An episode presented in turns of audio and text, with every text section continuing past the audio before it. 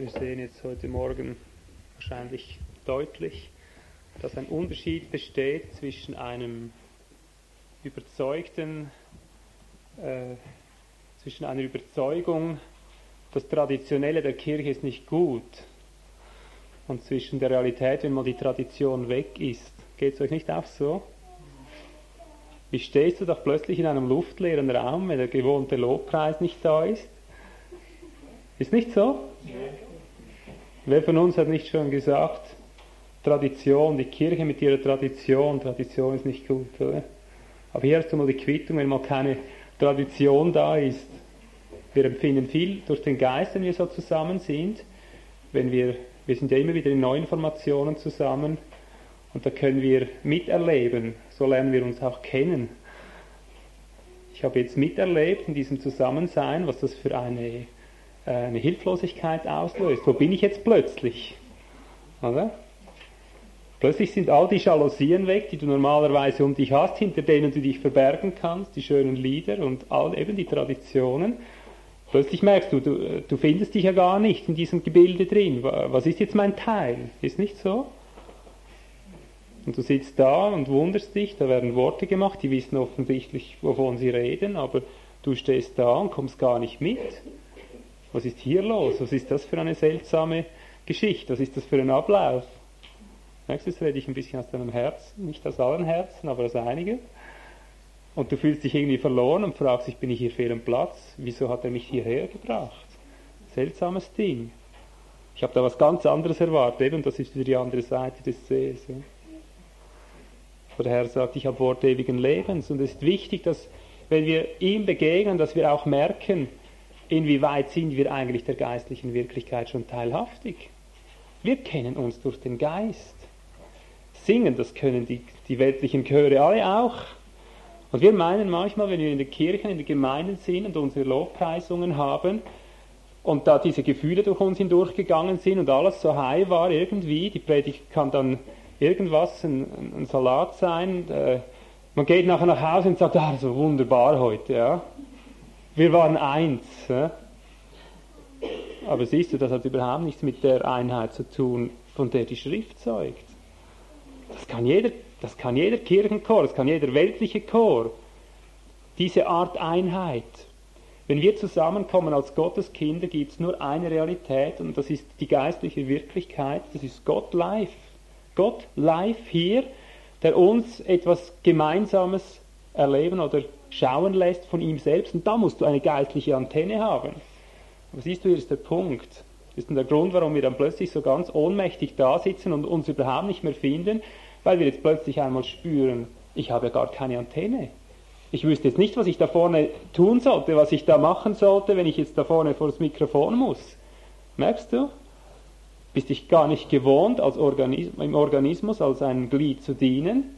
Und wenn du plötzlich dazu aufgefordert bist, merkst du eigentlich, wo du stehst. Und doch sagst du zu Hause, ich gehöre zum Leib Christi. Und merkst gar nicht, dass das gar nicht stimmt dass das zwar ein Begriff ist, ein abstrakter, frommer Begriff, Leib Christi, aber in der Praxis funktioniert er gar nicht. Wenn wir hier unter uns sind, oder ich sage mal mit, mit Geübten, mit Geschwistern, die geübt sind im Geist, dann spielt das keine Rolle, woher wir kommen. Wir sehen uns teils die ganze Woche nicht. Wir kommen zusammen und dann macht es zack, dann stehen wir in einer Wirklichkeit drin und dann beginnt eines ins andere reinzufließen, eins baut das andere auf und jeder spürt genau, das ist ein gemeinsames Werk. Und dem gebe ich jetzt heute Morgen gleich noch vorweg Zeugnis. Heute ist es nicht so. Und das ist gut. Das ist alles gut.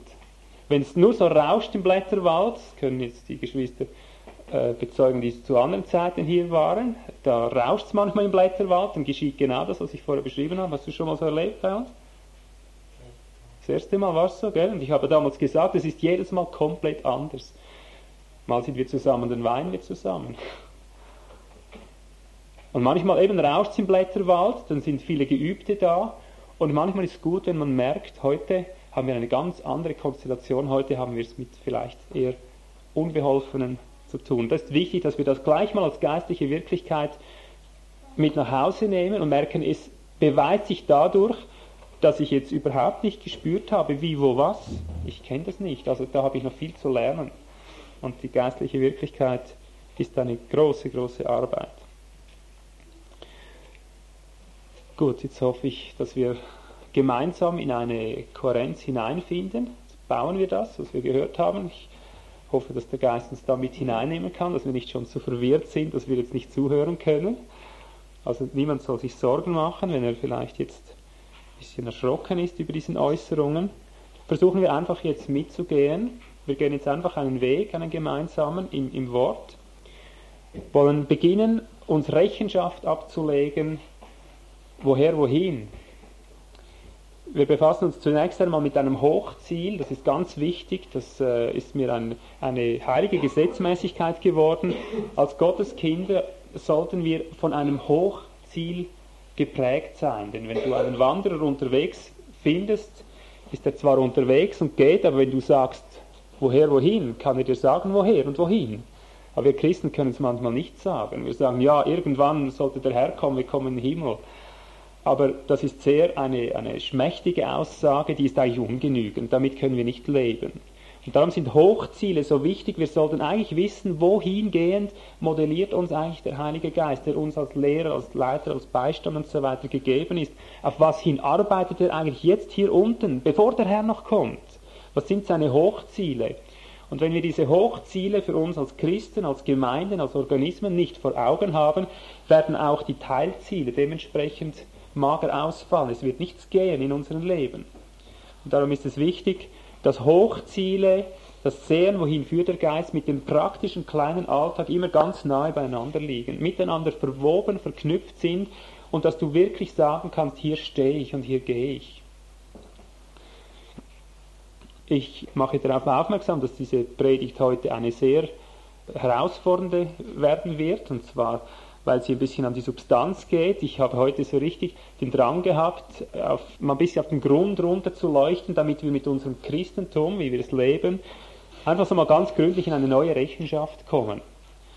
Und ich hoffe, dass es gelingt, dass ihr hier mitgehen könnt. Ich beginne nun einmal mit den Hochzielen, mit der ersten Stelle aus 2. Thessalonicher 1, Vers 11. Ich mache noch nebenbei aufmerksam, ich habe manchmal schnell Zugtempo drauf, gehe manchmal im dritten und vierten Gang durch. Also es wird dir meist schwer fallen, alles zu notieren, wenn du Notizen machst. Wir machen aber Tonbandaufnahmen von diesen Versammlungen. Also du kannst, es, kannst dich entspannt auch ein bisschen zurücklehnen und einfach mal mitgehen. Ich werde lange nicht jede Bibelstelle aufschlagen, aber ich werde sie erwähnen, damit du sie beim Nachhören dann im persönlichen Studium verarbeiten kannst.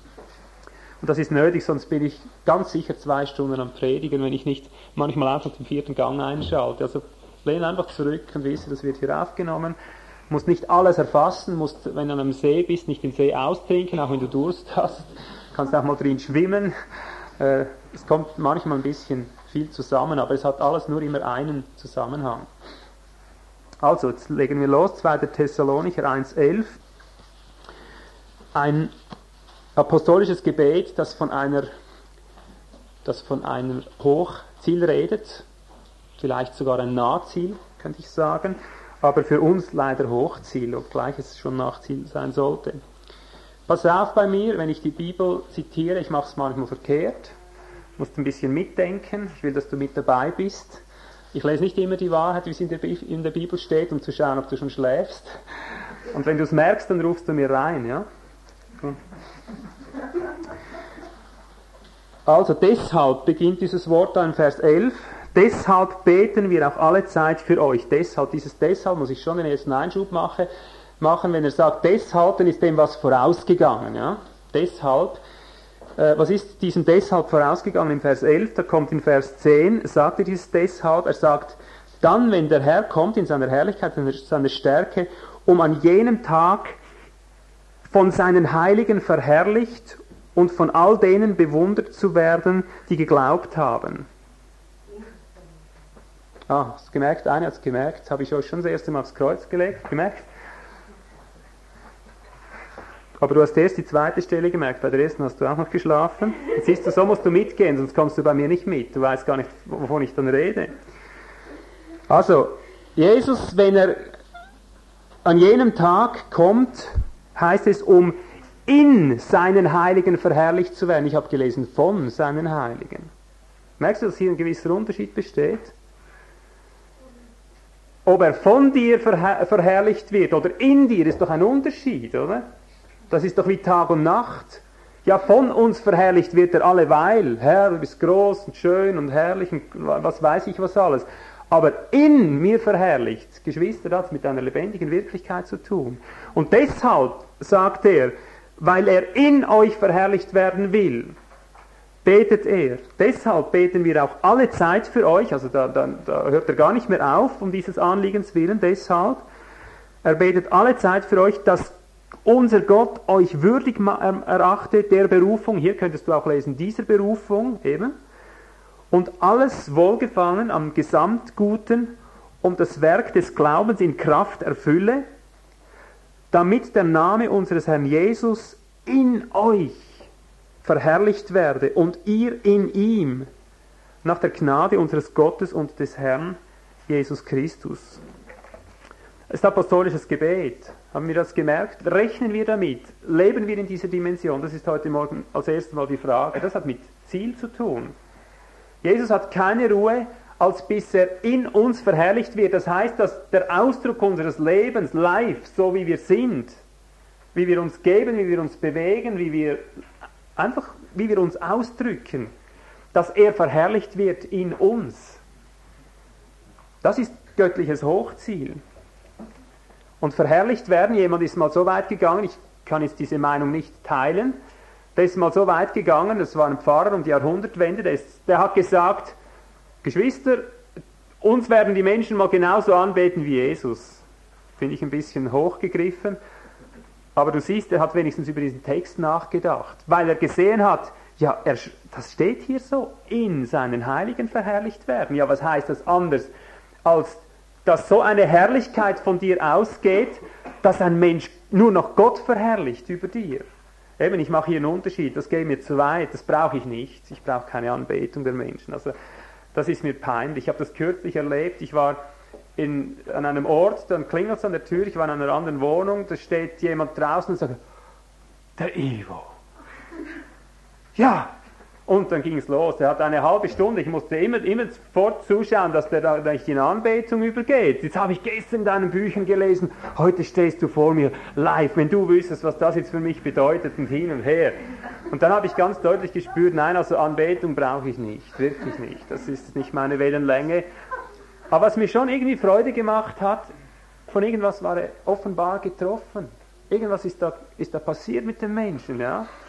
Und ich betone, Geschwister, das ist eigentlich für uns Hochziel noch, müssen wir ganz ehrlich zugeben, aber für Gott ist das eigentlich immer noch ein, ein unmittelbares Ziel, ein Alltagsvolumen, mit dem sollten wir eigentlich leben und gehen. Jetzt schon, nicht erst beim Höhepunkt in der Wiederkunft, obgleich die hier konkret auch angesprochen ist. Aber ich kann das von der ganzen Schrift her belegen, dass Gott nicht erst bei seiner Wiederkunft, bei Jesu Wiederkunft, diese Verherrlichung in uns sucht, sondern jetzt und heute schon. Ich kann das durch die ganze Schrift belegen. Jetzt mache ich schon den ersten Mal einen schnellen Gang. Ich nenne drei apostolische Gebete. Ich denke, ihr seid ein bisschen im Bild über diesen Begriff, apostolisches Gebet. Sagt euch das was? Wem sagt das nichts? Also ich habe eine Schrift, apostolisches Beten, das sind die Gebete des Paulus, um das kurz zu erklären, damit du weißt, wovon ich rede.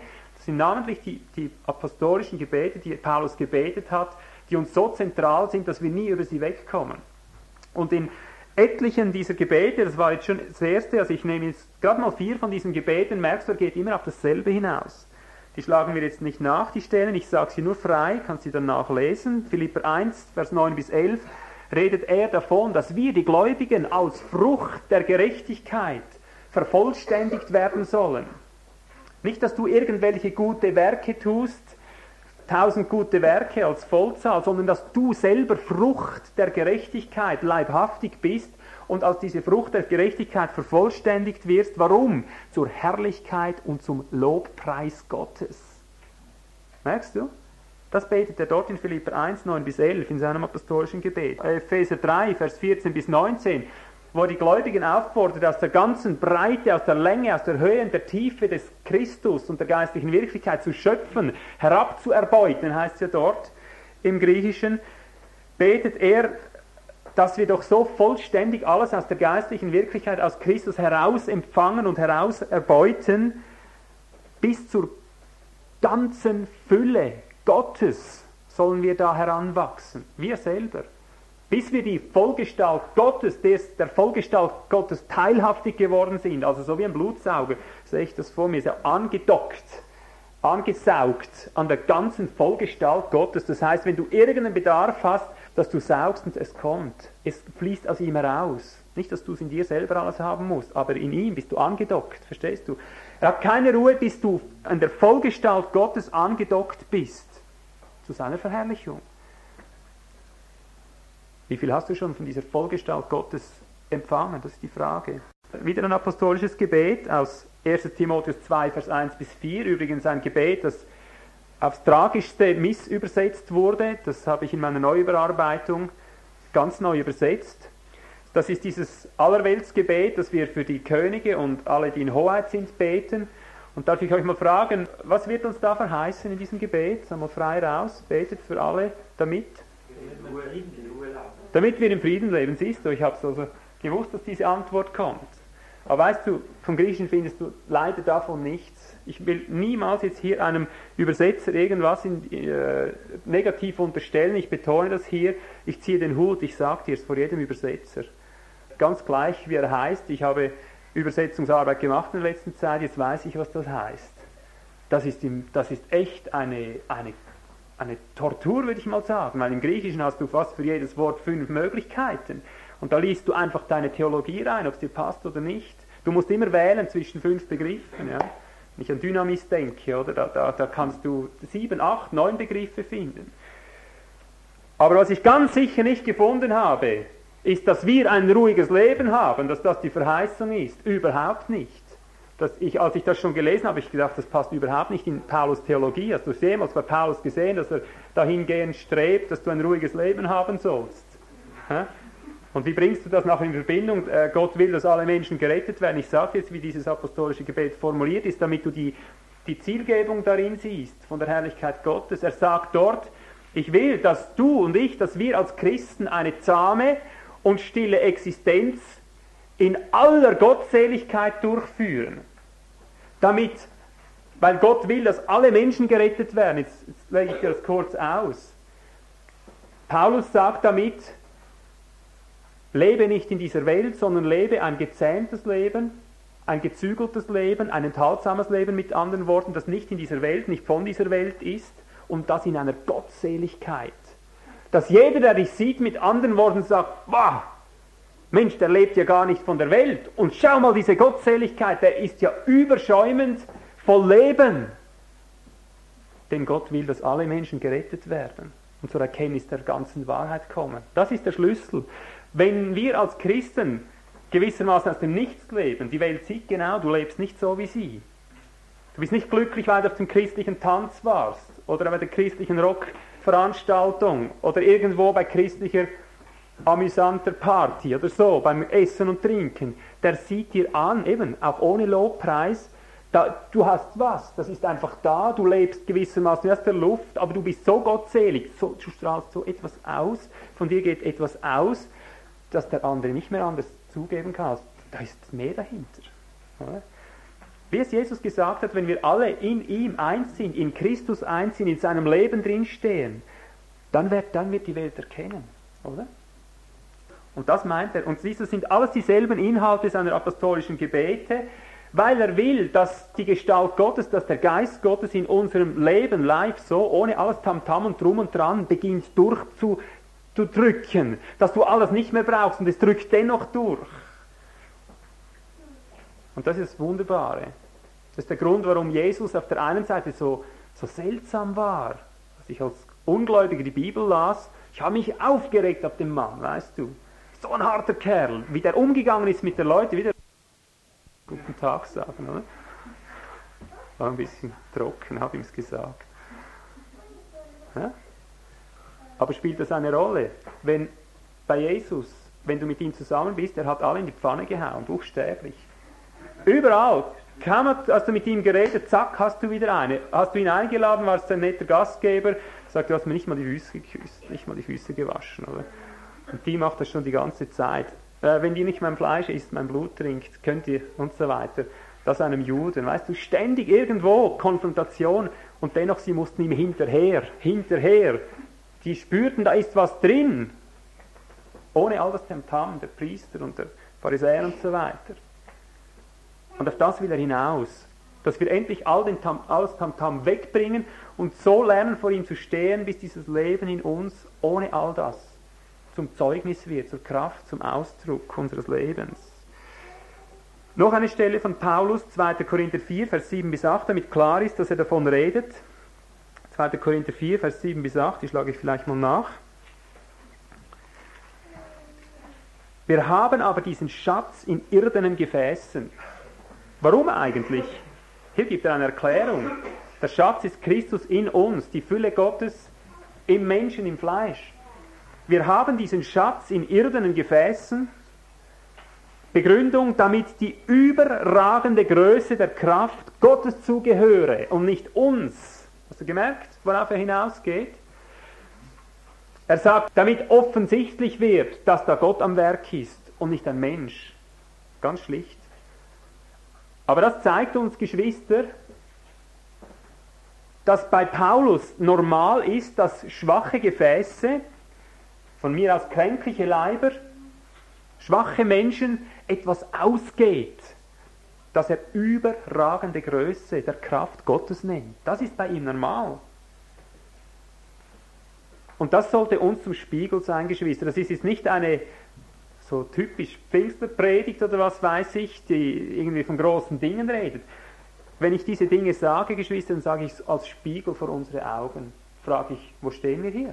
Wo stehe ich hier? Was geht eigentlich von meinem Leben aus? So ganz losgelöst mal von all dem Tamtam, das christlich heute aufgebaut ist. Was geht von mir aus? Was geht von mir aus, wenn man mit mir redet? Was geht von mir aus, wenn ich mich bewege? Was geht von mir aus? Was geht von dir aus? Was geht von uns als Gemeinde aus, wenn man mal all den Klimbim wegnimmt, den man auch in der Welt viel besser noch macht? Was geht dann noch aus? Und das muss uns Spiegel sein, das muss uns erschrecken, das muss uns erwecken und, und vor die Frage stellen, was ist denn eigentlich los? Was ist uns eigentlich noch übrig, wenn wir das alles mal beiseite lassen? Wir sind Neutestamentler. Bei uns heißt es, der Geist Gottes ist gekommen, um eine Dimension zu eröffnen, von eine Dimension, nach der ein alttestamentliches Volk Jahrtausende gelächzt und gedürstet hat. Die alten Propheten, die sahen immer, dass da etwas kommt, dass Christus kommt, dass sein Geist kommt, der, der sich übers Fleisch ergießt. Könnt ihr euch vorstellen, was die für eine Sehnsucht hatten? Könnt ihr euch vorstellen, was die erwartet hatten, wenn die von der Geistesausgießung, wenn die vom Kommen des Herrn hörten. Kann sich niemand vorstellen, Geschwister, aber ich, ich kann dir eine Ahnung davon geben, was in denen vorgegangen sein muss. In 5. Mose 4, Vers 6 ist nämlich mal, lese ich das mal im Luther-Text, der gefällt mir besonders. Luther sonst nicht immer mein Freund in den Übersetzungen, ich lese sonst lieber Elberfelder. Aber hier hat er mal was so trefflich übersetzt, das redet so aus dem Herzen Gottes, so aus dem Sinn was Gott eigentlich will. Und das ist alttestamentlich, ohne den Heiligen Geist. Hier siehst du das Hochziel Gottes im Schattenbild an Israel. Sagt euch das, also ich rede heute meine Fachsprache hier, Schattenbild. Alles, was Israel widerfahren ist als Volkskörper, ist als Schatten, als Vorbild für uns geschehen, auf die das Ende der Zeit kommt, die wir im Geist als Volk Gottes, als der Israel Gottes, als der Christus zusammen funktionieren sollten. Sie haben das äußerlich wie ein Puppenspiel dargestellt, mit all den Gesetzen und Geboten und Opfern, das hat alles eine geistliche Wirklichkeit und in der sollten wir leben. Und alles heißt es in 1. Korinther 10, was ihnen widerfahren ist, ausnahmslos alles ist ihnen nur darum widerfahren, damit sie uns einen Anschauungsunterricht geben, eben die wir im Geist leben sollen, damit wir wissen, worauf der Geist mit uns in Realität hin will. Und darum gibt es ein irdisches Jerusalem und ein himmlisches Jerusalem, ein irdisches Israel, ein himmlisches Israel. Und, und, und. Aber jetzt hier der Schatten, hier das Vorbild. Worauf wollte Gott hinaus mit diesem Volk? Da in 5. Mose 4 hat Gott sie unablässig ermahnt, bitte geht genau nach meinen Anweisungen, tut genau, was ich euch sage, ich habe ein Ziel damit, ein Hochziel. Welches Ziel? damit die Völker, wenn sie euch sehen, sagen, Ei! Jetzt bist du erschrocken, gell? Jetzt bist du der Bach. Ei! Wunderbar, das hat nur Luther so übersetzt. Ei. Was meint er, ein Ei? Nein, ei, ei, ei. So, oder? Hat er nur einmal gesagt. Ei, ei, ei, was für weise und verständige Leute das sind, sollen die Nationen sagen. Ein herrliches Volk. Denn wo ist ein so herrliches Volk, dem ein Gott so nahe ist, wie uns der Herr, unser Gott, so oft wir ihn anrufen? Boah! Hast du gesehen? Hochziel Gottes im Alten Testament. Ei, was für ein herrliches Volk. Den müssten wir auch haben. Da möchten wir auch hin. Von euch wollen wir lernen. Spiegel. Jetzt kannst du dir mal vorstellen, Israel, die eigentlich das schon ein Stück weit erlebt haben, das hat stattgefunden. Das hat stattgefunden. Denk doch an Königin von Saba, oder? Ich sage, ich kann dir durch die ganze Schrift beweisen, dass er sich in uns verherrlichen will. Und er hat keine Ruhe, wenn das nicht geschieht.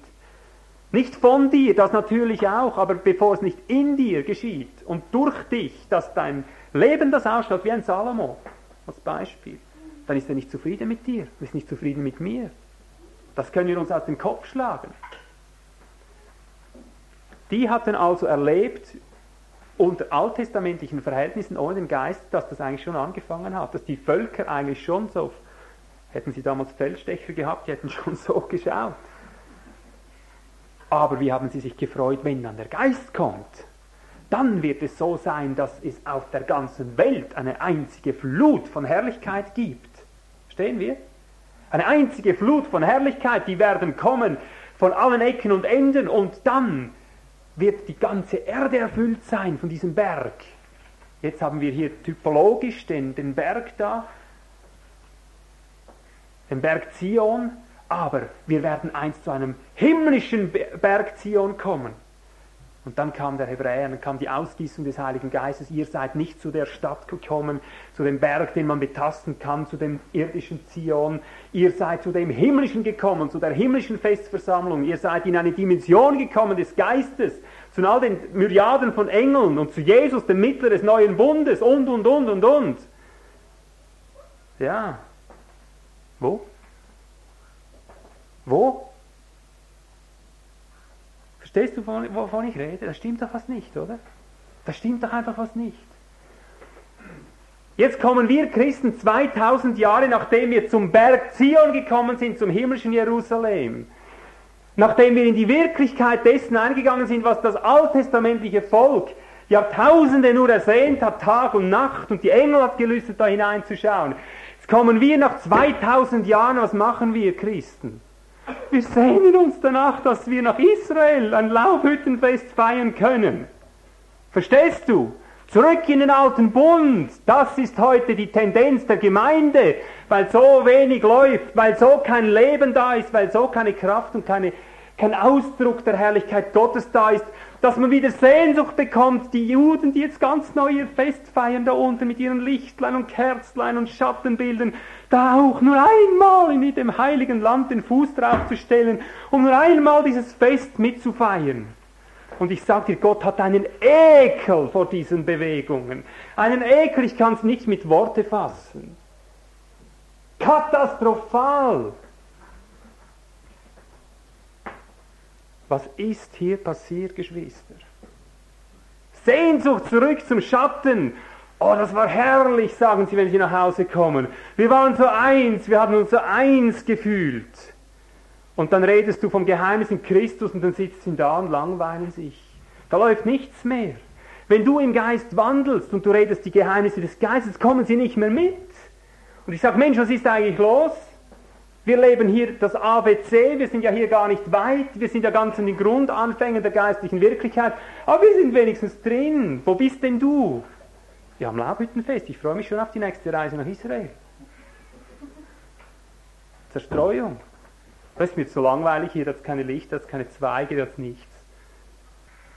Wer, wer da dürste, komme zu mir und trinke, sagt Jesus, mitten in diesem wunderbaren Fest, in diesem Zauber und hin und her und drum und dran. Äh, wer bist denn du? Was will der hier? Ausgerechnet bei der herrlichsten Wasserzeremonie, wo man dieses Litergefäß ausgoss. Und Jesus sagte, habt ihr nicht begriffen, ich stehe lebendig als die lebendige Quelle vor euch. und ihr dient im Schatten und findet das herrlich und ich habe jetzt zu euch geredet und gewirkt drei Jahre lang, sagt er, und mich habt ihr nicht erkannt. Die Quelle lebendigen Wassers verlasst ihr, um euch löchrige Zisternen zu graben. Im Geist vorbei, in der Wirklichkeit vorbei. Und ich sage heute im Namen Gottes, Geschwister, nur das, was Jesus so verherrlicht, dass er in uns verherrlicht wird, jetzt schon, ist im Willen Gottes, ist im Rahmen, ist im Programm Gottes überhaupt drin. Und darum, ich sage es einfach ungeschminkt, damit wir erschrecken, damit wir einen Spiegel haben. Wenn du, wenn ich, wenn unser Leben nicht Herrlichkeit von sich gibt, wenn er sich nicht durch dich verherrlicht, dass andere sagen, ei, was für ein Mensch, dann stimmt was nicht. Als ich frisch zum Glauben kam und meine Familie bekehren wollte, hat überhaupt nichts funktioniert, da hat niemand Ei gesagt. Uh, haben sie gesagt. Das war aber gerade alles. Und dann kam Schimpf und Schande über mich. Es war aber so, dass ich gemerkt habe, daran kann was, irgendwas nicht stimmen. Ich habe mich dann auf den Weg gemacht und habe angefangen, Gott zu gehorchen, um in dieses in diese Wirklichkeit hineinzukommen, von der er will. Und ich sage es immer wieder, wir stehen hier ganz am Anfang, wir stehen überhaupt noch nirgends. Aber trotzdem, mein Bruder, der mich verlästert hat, der hat was gemacht, das hat noch kein Christ hingekriegt bis heute. Und wir kennen tausend eigentlich davon. Oder? Mein ungläubiger Bruder, ein wirklicher Weltmensch, kommt und sagt, ei, du, ich habe deine Kinder gesehen. Ei, ich habe deine Familie gesehen. Du bist ein Meister für mich. Ich darf, darf zu dir in die Schule kommen. Kindererziehung.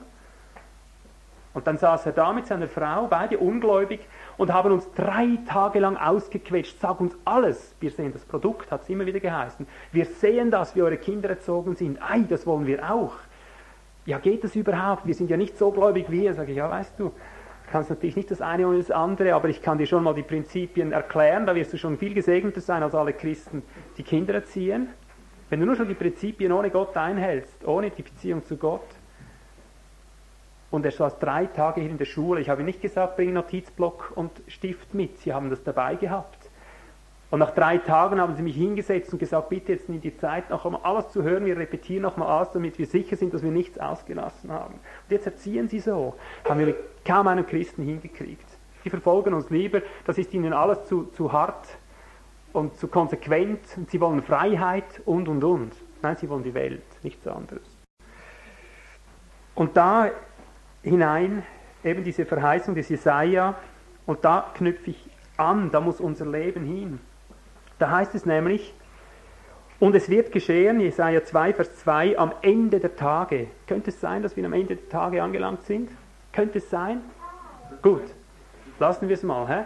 Wir sind am Ende der Tage und er sagt, und es wird geschehen am Ende der Tage, da wird der Berg des Hauses des Herrn feststehen als Haupt der Berge und erhaben sein über die Hügel und alle Nationen werden zu ihm strömen. Zum Berg des Hauses des Herrn. Sag mir, wo suchst du diesen Berg am Ende der Tage, zu dem alle diese Nationen hingehen werden? Wo hast du diesen Berg platziert? Das sagt ihr das aber nur mir zuliebe. Und wie viele haben jetzt im Herzen drin, ja, das kein Israel unten, oder? Nicht? Ist niemand. Dann seid ihr hier die große Ausnahme. Genau. Aber ich kann dir sagen, heute pilgert die ganze Christenheit genau aufgrund dieses Verses nach Israel. Sie wollen das vorweg erfüllen. Leitende Leitende Männer in der Schweiz gehen dahin mit dem Besen in der Hand und wischen ihm die Straße, um Demut zu beweisen, um gewissermaßen die Straße zu ebnen, weil er hier steht, am Ende der Tage, da wird der Berg des Hauses den Herrn feststehen als Haupt und alle Nationen werden dahin strömen. Und sie gehen als Christen als Erste dahin, um den Juden in ihren, in ihren äh, ersten Wiederherstellungsaufbrüchen in ihr Land und so weiter, um ihnen da zu huldigen. Sie gehen so weit, dass sie uns sogar zum Judentum zurückführen möchten. Und ich sage euch, das ist die absolute Quittung. Das ist die Quittung, die wir jetzt haben als Christen. Weil wir nichts haben und immer so tun, als hätten wir. Wir reden da von Jesus, von unserem großen Gott, dabei haben wir gar nichts. ist die absolute Quittung. Sie haben schon in ihren Anfängen, wenn, wenn sie im Schattendienst drin sind, mehr als wir.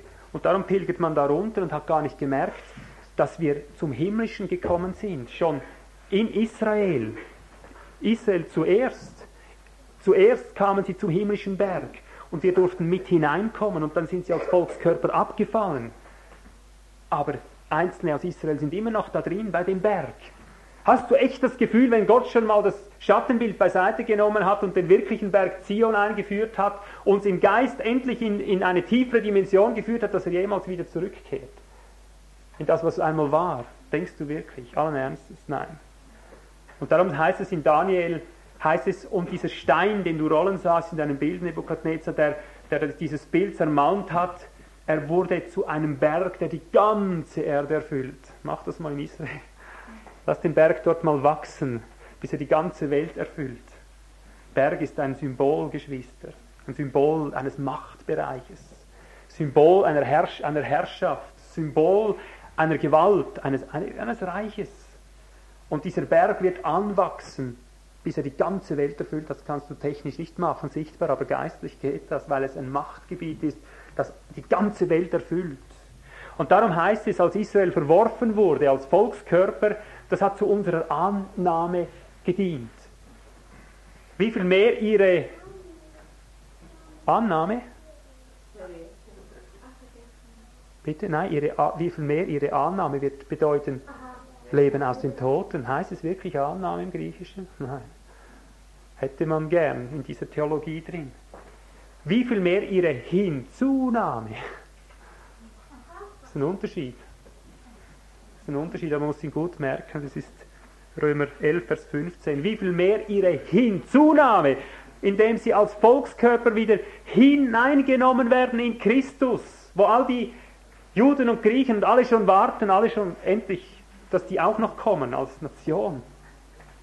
Das ist gemeint. Und zwar durch die Herrlichkeit dessen, von dem Gott geredet hat. Er wird seinen Christusleib, seine Gemeinde mit so viel Herrlichkeit anfüllen in den letzten Zeiten, dass sie sagen Ei, dass die Juden sagen müssen Ei, dass Israel sagen muss Ei. Und sie wird als Erstlingsnation von den Nationen endlich mit hineinmünden, um dann die anderen Nationen auch mit einzustecken. Aber der Berg Zion, Geschwister, ist überall dort, wo Christus ist. Man kann nicht sagen, geh dahin, da ist er, oder dorthin, da ist er. Von einem Ende bis zum anderen ist er. Die ganze Welt wird er erfüllen. Aber es geht nur, indem wir zu diesem Herrlichkeitsausdruck werden, von dem Gott redet und uns da nicht mehr immer drum herummogeln, als hätten wir Herrlichkeit, dabei haben wir gar keine. Also klipp und klar, Wallfahrten, so wie wir es gesehen haben, ei, lasst uns hingehen zum Berg des Herrn, wie wir Christen auch singen in unseren Liedern. Wallfahrt, dieser Begriff nehme ich mal, das ist das einzig biblische, Geschwister. Wenn die Menschen nicht Wallfahrt machen zu dir persönlich, wenn sie nicht Wallfahrt machen zu uns in irgendeiner Form, stimmt was nicht. Geht hin in alle Welt, heißt es, oder? Wer macht hier eigentlich Wallfahrt? Hä? Ja, ich sage dir nicht mal, das ist eine Wallfahrt. Geht hin in alle Welt sagt er, beginnt in Jerusalem. Und dann Schritt weiter. Stimmt's nicht? Jerusalem, Samaria. Stimmt's nicht? Ja, das ist nicht. Ich sag dir mal, das haben wir Christen alles verdreht. Kürzlich war ich in einem Haus drin, dann läutet es an der Tür, das, das war die Wallfahrt der Zeugen Jehovas, standen sie da. Die sind ja viel eifrig wie du. Sie sagten mir, wir stehen hier, weil wir eben nicht nur Gottes Wort hören, sondern auch tun. Und er hat uns gesagt, geht hin in alle Welt. Und so haben sie an der Tür geläutet. Und dann sagte er, darf ich fragen, wie ist die religiöse Einstellung? Sagte ich, sage, ich bin Prediger. Ich bringe die Dinge zurecht in den Gemeinden, überkonfessionell, überall, wo sie nicht stimmen. Dann wurde ziemlich still. Dann kam es ein bisschen mit dem Respekt zu tun. Aber Geschwister, ich kann euch nur eines sagen. Wir haben nicht ein Geht hin in alle Welt, ein Zeugen Jehovas Befehl bekommen. Denn wenn du die Schrift liest, kann ich dir sagen, von der ersten bis zur letzten Seite im Neuen Testament heißt, geht hin. Stell dich hin. Und dann kommen die Leute, du musst hingehen im Sinn, dass du dich mal irgendwo hinstellst, dass man dich sehen kann. Und darum sagt er, eine Stadt, die auf einem Berge liegt, liegt, die kann nicht verborgen bleiben. Ein Licht stellst du nicht unter den Scheffel. Das geht hin bedeutet nichts anderes. Ich will, dass du dich zeigst, dass du hinstehst. Hast du den Eindruck, dass Jesus es anders gemacht hat, dass er auf den Straßen rumgeplärt hat? Kommt alle her, es geschehen Zeichen und Wunder oder so? Denkst du, Johannes der Täufer hätte eine große Propaganda gemacht in die Wüste? Ich sagte, wäre keiner gekommen. Die waren damals schon so eigensüchtig wie wir heute.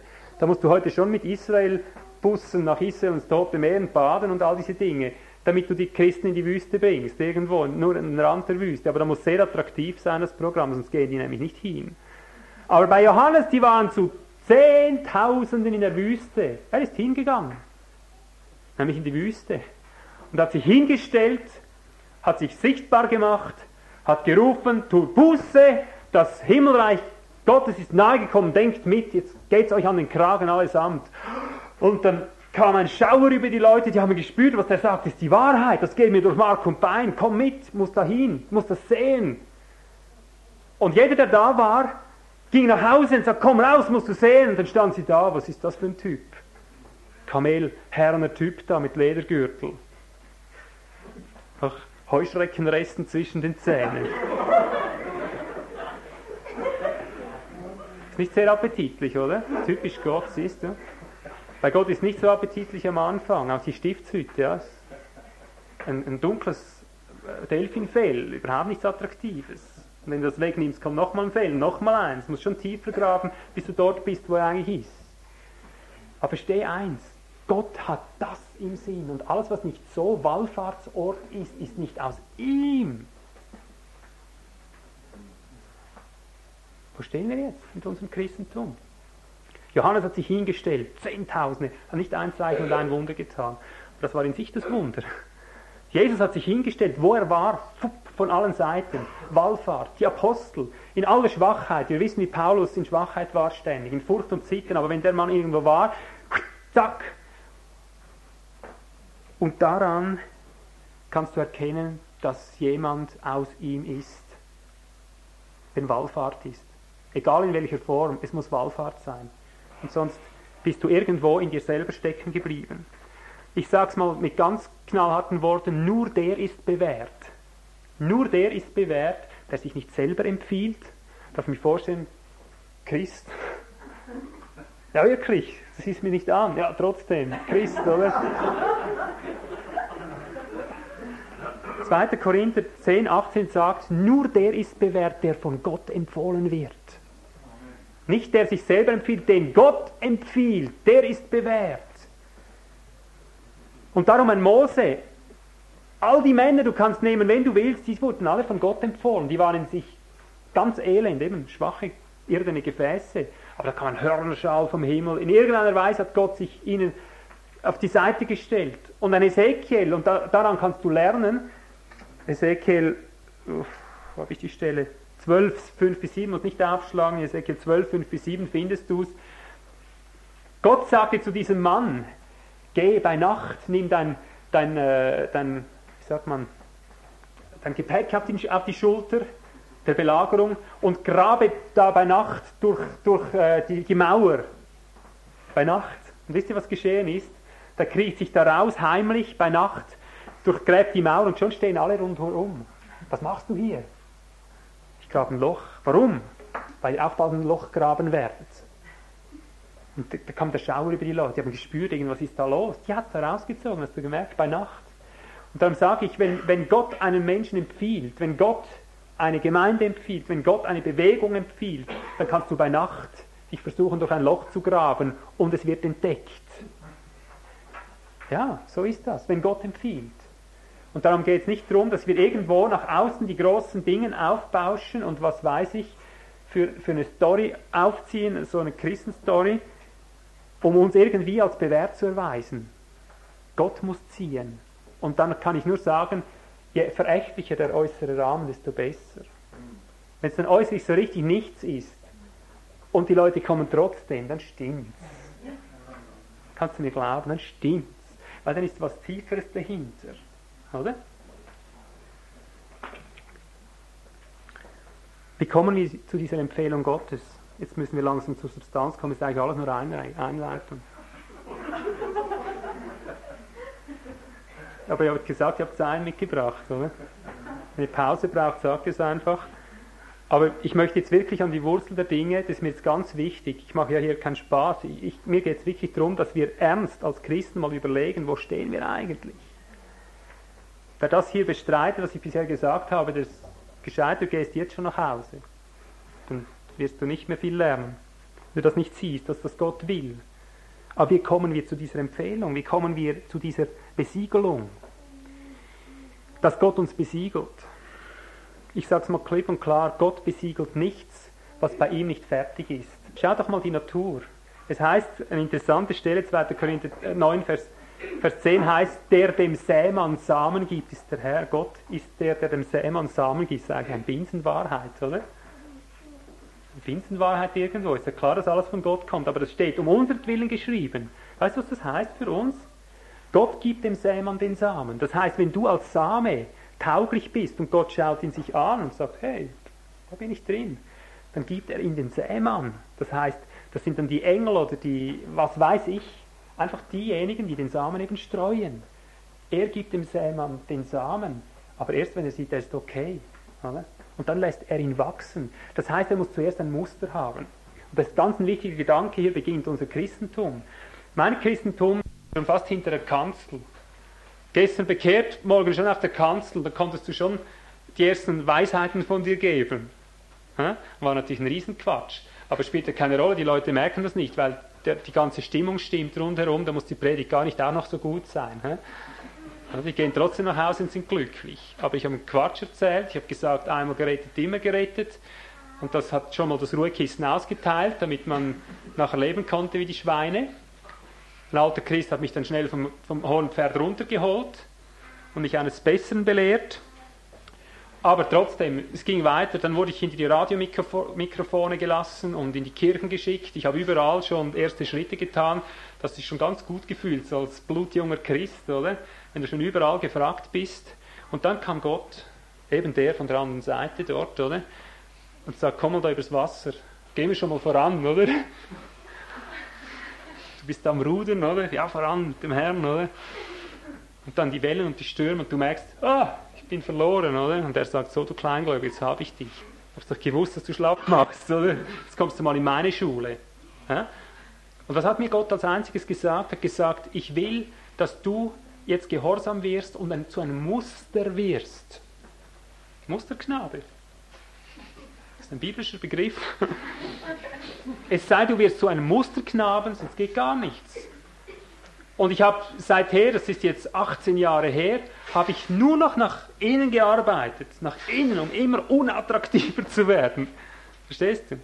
Jeder predigt mehr Feinde, mit allen Bemühungen, noch mehr in das hinein, wo die andere, ganze Christenheit in eine andere Richtung geht. Ich sage immer, Herr, soll das ein Muster sein? Das ist überhaupt nichts Attraktives. Er sagt, ich will, dass du ein Muster bist nach dem, was ich will. Wenn ich sage, fertig, das Geplärr der Lieder weg, dann ist es weg, gibt es keine Diskussion. Aber Herr, die Leute kommen, alles neue Gesichter, das machen wir hier für eine Falle. Hä? Dienst du mir oder dienst du ihnen? Willst du meine Legitimation? Ihre? Was, was suchst du eigentlich? Gut, okay, Ledergürtel enger schnallen, Kamelhaar zurechtbüschen, dass man ein bisschen anständig aussieht. Und los geht's. Oder?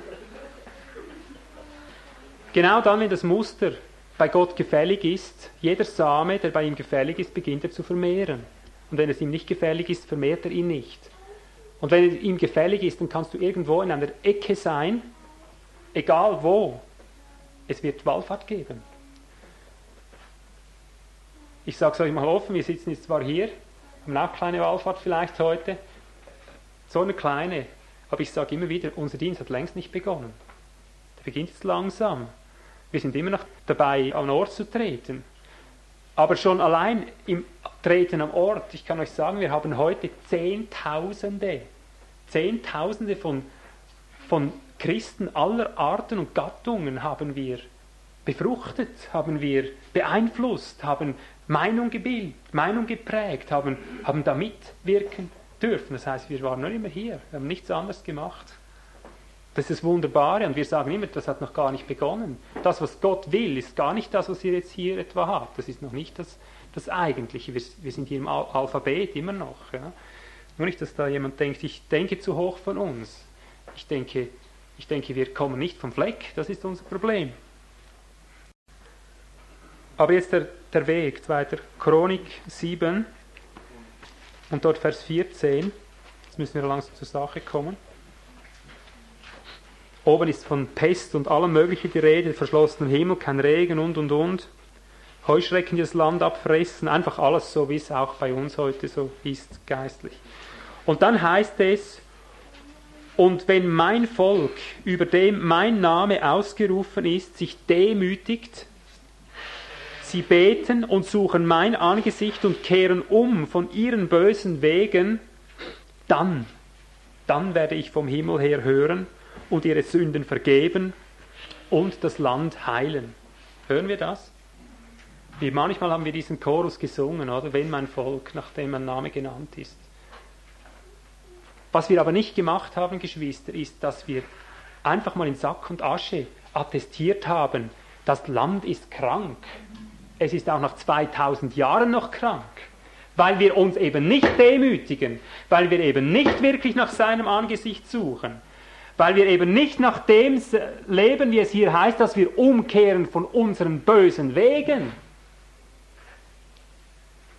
Wir beten lieber und beten um Erweckung und Erweckung und Wiedererweckung. Wir machen lieber inszenierte Versammlungen aller Art, um das Feuer auf die Geschwister darunter zu beschwören. Nur von den bösen Wegen kehren wir nicht um, durch das das eigentlich vom Himmel her beglaubigt wird und Gott von oben her das Land heilt. Nein, wir sind selber dabei mit all den tausend Heilungsversuchen. Und ich sage dir bis hin, was ich jetzt diese Tage bei euch, euch in Deutschland gehört habe, mit diesem mega christlichen Mega äh, Tanzparty. Habt ihr das mitgekriegt? Was? 120 oder 140.000 Christen sind da eins geworden, jetzt in diesen Tagen. Ja, ja. Jesus House, du. Mit Rap, Dancing und allem drum und dran musst du attraktiv wirken, oder? Und haben es tatsächlich hingekriegt, etwa 1400 so Kirchen und Vereine anzuschließen, anzudocken gewissermaßen, um da eine Einheitsdemonstration zu machen von einem absolut abgefallenen Christentum. Oder? Alles um die Welt zu heilen, um, die, um das Land zu retten. Nur nicht umkehren von den bösen Wegen. Eine absolute Blasphemie, eine Gottesleistung im höchsten Grad, was hier geschieht. Und das ist ja erst der Anfang. Das, Wilkerson hat schon recht gehabt, die werden bald nackt da in den Kirchen rumspringen und ihre Hurerei offen treiben, wenn es nicht schon so weit ist. Ja, FKK gibt schon christlichen, kannst das ganze Gemeinde mit dem, mit dem nackten Pianisten dort, mit dem ja, sicher, habe ich gelesen, oder? Kannst das ganze Gemeinde während zwei, drei Wochen kannst du das Fleisch genießen, oder? FKK, Gemeinden, also Christen miteinander. Ja, ja, das ist alles schon soweit, siehst du.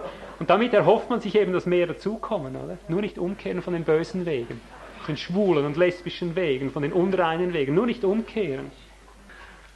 Siehst du, und darum gibt es nur einen Weg, Geschwister, nur einen Weg, dass wir unter dieses Siegel, unter diese Legitimation Gottes kommen. Und der ist hart, der ist hart für uns sage ich gerade mal als Wort des Herrn, der heißt nämlich Absonderung. Der heißt Absonderung von der Welt. Absonderung von all dem, was als Klimbim, als Täuschungsmanöver irgendwie dem Geist simultan ähnlich werden könnte. Alles, was sich irgendwie da einschleichen könnte, weg damit, damit das Echte hervorkommt. Absondern, bis der Geist sich durchgegraben hat und bei uns zur Oberhand kommt. Alles andere ist es nicht. Jeremia 15 zeigt uns ein bisschen davon. Jeremia 15, Vers 18. Er klagt hier. Ich sage dir gleich, wie er sich fühlt. Er sagt, was stehe ich hier, oder? Warum ist mein Schmerz dauernd da? Vers 18. Meine Wunden sind unheilbar, sie will nicht heilen. Du bist für mich wie ein trügerischer Bach, wie Wasser, die nicht zuverlässig sind. Warum redet er so? Weil er dient und dient, hat keine Frucht, weil das Volk so abgefallen ist, so gottlos. Und er hat den Eindruck, da nützt alles nichts, alles Reden nichts.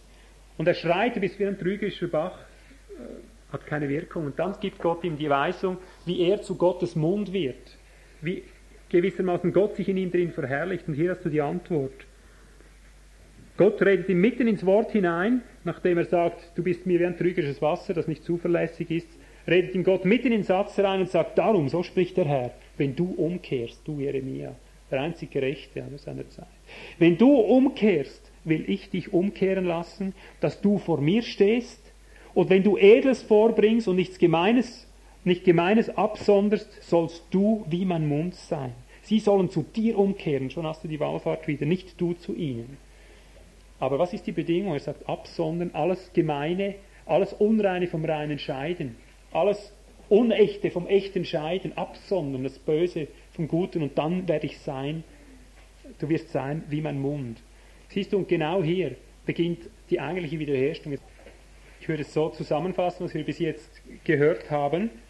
Ich stelle die Behauptung auf, dass die Verherrlichung Gottes, von der er redet in der Schrift, diese Verherrlichung in uns, stelle die Behauptung auf, dass diese so gesetzmäßig stattfinden muss, wenn wir auf seine Gebote eingehen. Das muss so gesetzmäßig stattfinden, wie wenn du ein Glas nimmst, wenn ich jetzt das Wasser ausleere, dass nachher Luft drin ist. Ich sage es wieder mit anderen Worten. Wenn wir die Art der Absonderung, von der Gott hier zu Jeremia geredet hat, wenn wir der Art der Absonderung entsprechen, wie Gott sein Volk absondert, ist eine Verherrlichung Gottes in uns unumgänglich. Ist aber die Verherrlichung Gottes nicht da, das kann auch wachsen, ist klar, das ist alles wachstümlich im Reich, aber ist sie nicht da, von klein an, dann stimmt hinten und vorne nicht. Und dann ist wichtig, dass wir uns Rechenschaft ablegen darüber, warum das so ist. Aber gesetzmäßig ist es bei Gott so, dass vom kleinsten bis zum größten diese Verherrlichung sichtbar werden muss.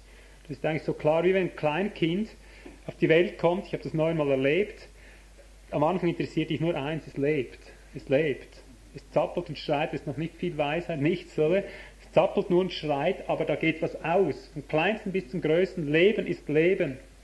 Dieses Leben gestaltet sich nur immer um in allen möglichen Konstellationen. Aber biblisch heißt 1. Chronik 12, 14, ohne aufzuschlagen, über einen Kampftrupp Gottes zum Beispiel, wenn jemand da in, in Kampfgefilden ist, heißt es, vom Kleinsten, der Kleinste hat es mit 100 aufgenommen.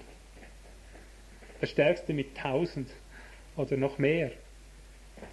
1. Chronik 12, 14. Jesaja 60, Vers 22 sagt, der Kleinste wird zu einem Tausend werden. Das sind geistliche Schattenbilder. Der Kleinste unter euch wird zu Tausend werden. Das redet eine Sprache in unserer Zeit. Das ist gesetzmäßig. Das muss so sein, wenn wir in dem drin sind, was Gott eigentlich redet. Alle werden mich erkennen, vom kleinsten bis zum größten, Jeremia 31, 34 und so fort. So kannst du noch viele Beispiele nehmen. Bei Gott ist es so klar, wie deine Nase im Gesicht, dass er das so macht. Unvermeidlich, aber mit der Absonderung muss es stimmen. Gebe ich dir eine, eine Linie an, die kannst du mal für dich nachprüfen aus dem Esra-Buch, aus dem Nehemia-Buch, da gehe ich jetzt auch wieder im vierten Gang durch, nur um eine Linie zu zeigen, die du mal im eigenen Studium dann noch erarbeiten kannst. Ich gebe dir die Stellen kurz an und sage dir, wie hier eine Linie der Absonderung prophetisch geschattet ist, die uns zeigt, dass nur auf dem Weg der Absonderung überhaupt ein Zuwachs an Kraft und Gegenwart Gottes sein kann. Esra 2 zum Beispiel, 62 beginnt es mit der Absonderung alles falschen Priestertums und zwar bei der Grundlegung des Altars. Ich gebe dir gleich mal die Grundlinie, damit du siehst, auf was es hinausläuft. Immer wenn es um neue Etappen ging, ging es um eine neue Form der Absonderung. Bei der Grundlegung des Altars gab es eine Absonderung, bei der Grundsteinlegung, bei der Grundmauerlegung des Hauses, bei der Einweihung des Hauses wieder, bei der Inbetriebnahme des Hauses, bei der Mauereinweihung. Jedes Mal wird klipp und klar von einer neuen Art der Absonderung geredet, von einer Scheidung, die stattgefunden hat. Als der Altar auf die alten Fundamente wieder aufgebaut wurde, wurden zuerst alle Priester, alle falschen Priester ausgesondert. Seht ihr, und hier beginnt das große, die große Tragödie schon. Haben wir alle falschen Priester ausgesondert, wenn wir den Altar legen. Die Wiederherstellung beginnt beim Altar, Sündopferaltar zuallererst.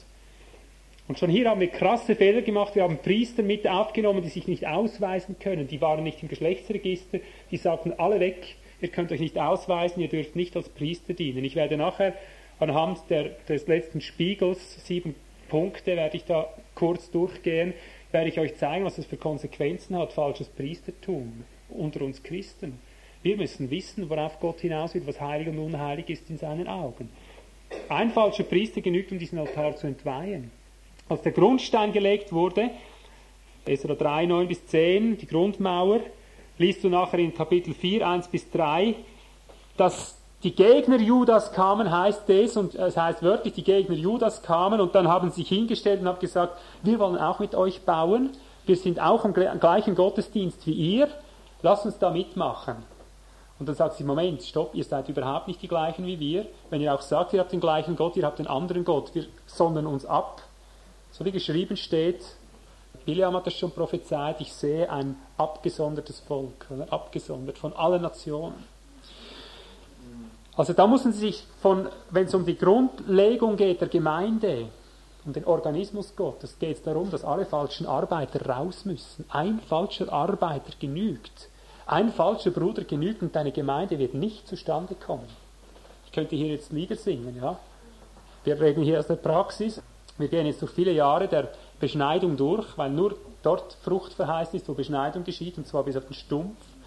Wir haben alles und jedes in dieser Weise abgeben müssen, wertvollste Menschen, die uns sehr lieb sind und nahestehen, aber alles, was nicht Gottes Legitimation hat, was nicht echter, echt ist, geeignet für den Dienst, muss alles wieder weg. Und darum, ich sage dir heute eine Gemeinde, die von mir aus auf 1000 angewachsen ist, wenn ich dort diene, und sie lassen mich drei Monate ran, haben sie so viel wie wir heute.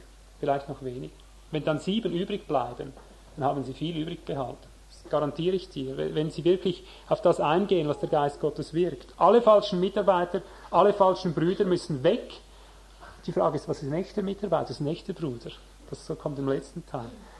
Bei der Einweihung des Hauses, Kapitel 6, 16, liest du in Vers 21, dass es eine persönliche Absonderung gab beim Passach damals, bei den ungesäuerten Broten sieben Tage persönliche Absonderung bei der Einweihung des Hauses, auch das hat eine große Konsequenz. Bei der Inbetriebnahme des Hauses wurde es ganz knallhart, Kapitel 9 und 10 in Esra, da findest du, dass vor Esra gebracht wurde, dass viele ausländische Frauen hatten.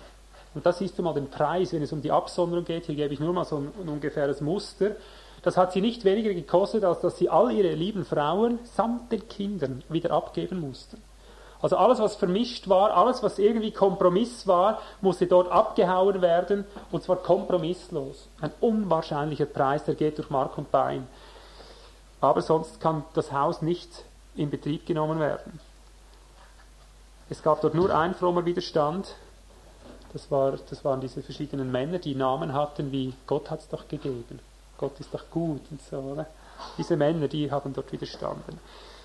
Die Mauereinweihung schließlich unter Nehemia, Nehemia 13, liest du das, gab wieder eine Absonderung, als die Mauer eingeweiht wurde, eingeweiht wurde, haben wir heute Morgen gehört, nachdem sie dann gesungen haben, voran die, sie mussten alle, alles Mischvolk abermals ausfegen. Also hier zeigt sich, dass nachdem das Haus schon fertig war, sich wieder neu Mischvolk eingeschlossen hat, eingeschleust hat. Also bevor wir zur Stadt werden wollen, zum festen, befestigten Land sozusagen, äh, müssen wir wieder eine Reinigung durchgehen. Das, wo alle Vermischung in jeder Weise, was nicht Christus ist, muss abgesondert werden.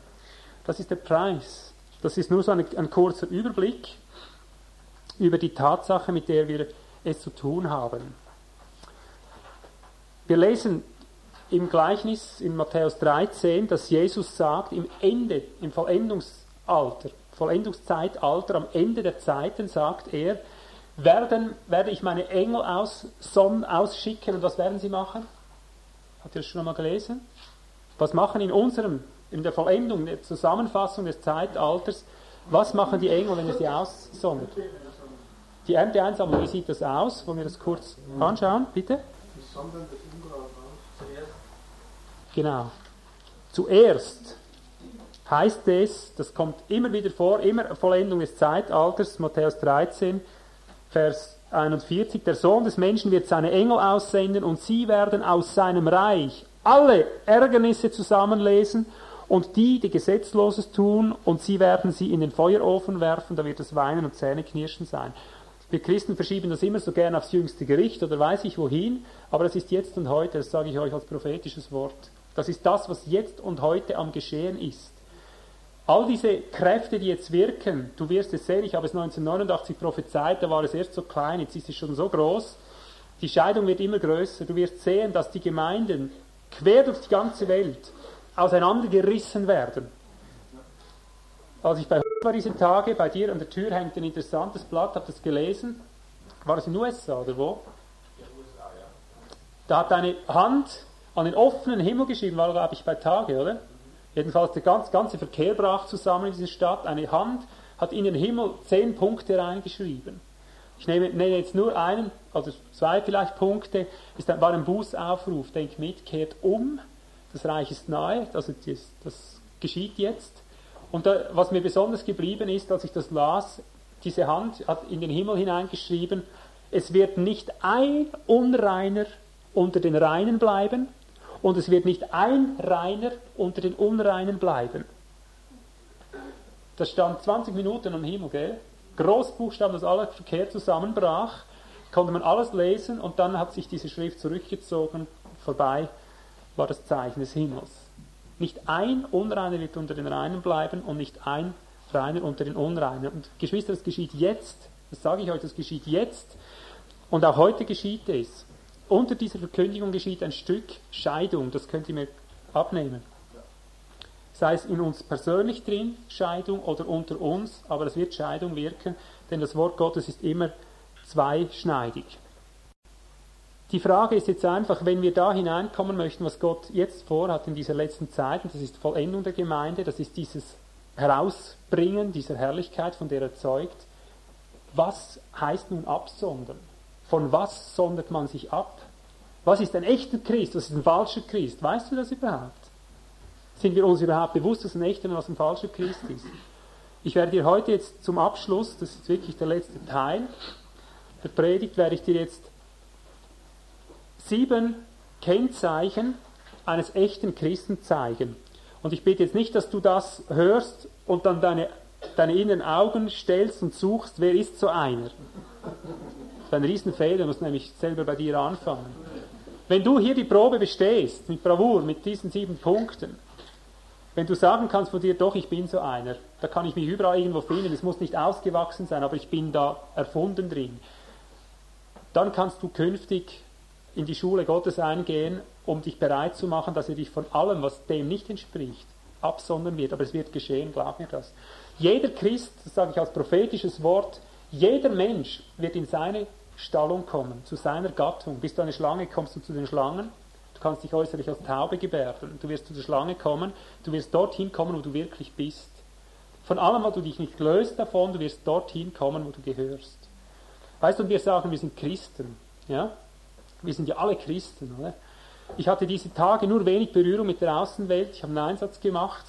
Ich kann dir sagen, was ich für Berührung hatte, war mit Skandal kombiniert. Hier heißt es übrigens Ärgernis, er wird alles Skandala, Skandalizo, im, im Griechischen wird er aussondern, das heißt solche, die Verstrickungen anrichten, die Lust und Lockung leben, heißt das Skandalos, die in Lust und Lockung, in Anstößigkeiten leben die Verstrickungen machen, an denen du irre werden kannst, die du nicht einordnen kannst. Der sagt, du bist ein Christ, aber irgendwo macht es immer so, der passt nicht mit dir zusammen. Das sind Skandalize, oder? Alles, was dich irgendwie irre macht, alles, was dich irgendwie, was nicht, was nicht in Christus aufgeht. Und du, geht schon ein bisschen weiter als irgendein ein, ein offizieller Hurer oder was weiß ich. Aber ich kann dir sagen, diese Tage, ich war äußerst brüskiert über Dinge, die sogenannte Christen tun und sich noch offen zum Christentum bekennen.